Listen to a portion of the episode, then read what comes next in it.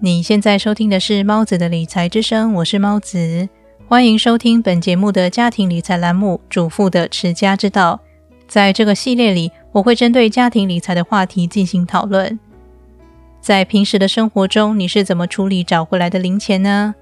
那些不起眼的一元、五元、十元硬币，你会把它们妥善收好，或是随手摆着呢？今天的这期节目，就让我们来谈谈这些不起眼但其实很重要的零钱吧。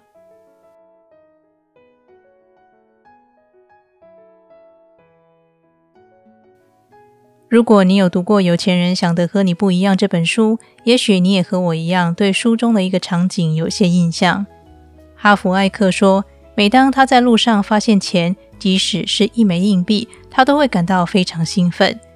并且他会在捡起钱的当下大喊：“我是金钱磁铁，谢谢，谢谢。”后来我又读了一本由龟田润一郎所著的《为什么有钱人都用长皮夹》这本书。他在书中详细记载了在工作中见到的有钱人他们对待金钱的习惯，其中一个就是他发现有钱人会特别用一个零钱包把零钱妥善收好。当我开始学习理财，决心改善财务状况那时开始，我就告诉自己要学习好好珍惜每一块钱。收听我节目一阵子的你可能知道，我是从台湾嫁到土耳其来，在土耳其的生活，我几乎都是用信用卡付账，所以老实说，一开始我对土耳其里拉没什么实感。但是我知道，既然会在土耳其长久的生活，就一定得好好认识里拉。并且发自内心的喜欢上他们才行。于是，我的第一步自然就是在买东西时尽量使用现金支付。土耳其里拉面额最大的是两百里拉，接着是一百里拉、五十、二十、十里拉、五里拉、一里拉，最小的呢是一库鲁斯。因为土耳其里拉不像台币一样是整数，有角也有分。所以我刚到这里来生活的时候，花了一点时间适应。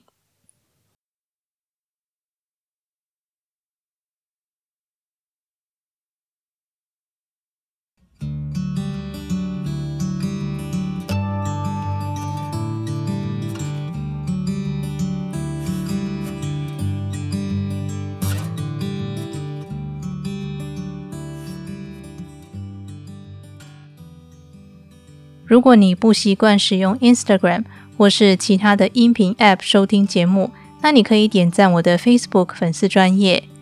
在粉丝专业里，所有的节目都和其他平台同步时间上传，你可以在那里收听你喜欢的内容。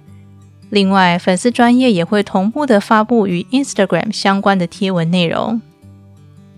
现在只要点选节目说明栏的“有猫出没”，你就可以找到 Facebook 粉丝专业的连接喽。感谢你听完这段广告，也感谢你一直支持猫子的理财之声。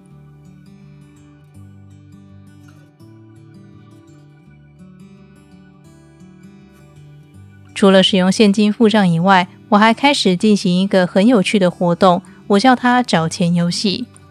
实行这个游戏后，让我彻底的认识并且爱上每一分钱。这个游戏很简单，也很有意思，你可以照着做。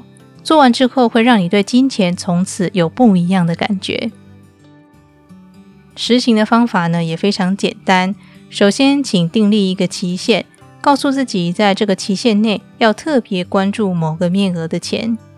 例如，我当时是从最小的面额一库鲁斯开始，为期一个月，只要看见一库鲁斯，我都会非常开心的把它给存起来。所以每次只要在找钱时收到一库鲁斯，我都会非常快乐。接着可以交换成不同面额，每一种都尝试一轮。经过这个简单又有趣的练习后，你会开始对钱有一份特殊的感情，因为在收到那个面额的金钱时，它对当下的你不再只是冷冰冰的一个金属硬币或是一张纸，而是个有意义的特殊物品。你可以利用这个练习培养对金钱的敏感度，进而升起要珍惜金钱这样的想法。找钱游戏也有进阶版，你也可以设定某个你觉得适当的面额，每次看到就强迫自己储蓄。例如，你可以设定，每当看到台币五十元的硬币时，就一定要存起来。这是一个激励你储蓄的好方法，同时在每个月结算时都会让你很有成就感。听到这里，你也许会想，但是有钱人根本几乎不使用现金呢，那这个游戏还有什么意思呢？我明白你的意思。虽然有钱人消费时大多都是用信用卡结账。但是那是因为他们脑中早就已经对金钱有了很好的训练，他们知道自己花的每一分钱是否值得，是否真的如他们所预期的替他们带来价值。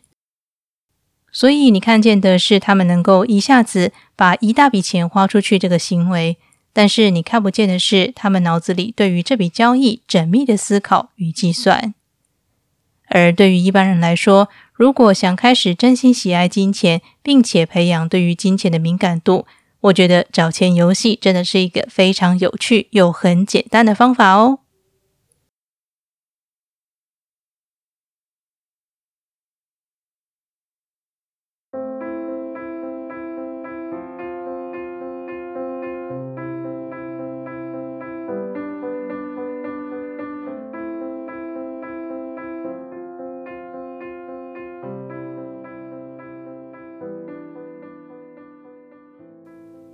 今天的理财练习题是：从今天开始设定一个期限，试着进行找钱游戏吧。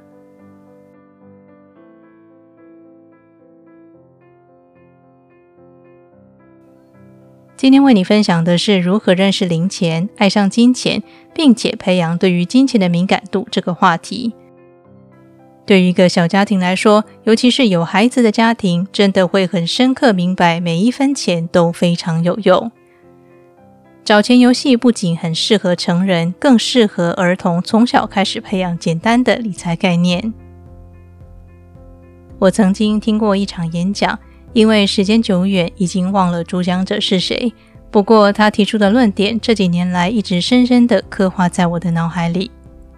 他说：“人常常会忘记一件事，那就是金钱是用生命交换来的。你用生命中的时间去工作。”换成你身边的所有物品。当你挥霍每一分钱的同时，也是在挥霍你的生命。我还记得第一次听到这段话时，我的内心有多么的震撼。我想，正是因为我开始把每一分钱都当成钱，也深深的感谢他们来到我的生命中，才能够扭转我的财务状况吧。所以呢，理财和追求财富的人生其实是一条漫漫长路。但是，请别担心，我依然会在这里用声音陪伴你，达成你的财务目标。那么，这里是猫子的理财之声，我是猫子，我们下期节目再见。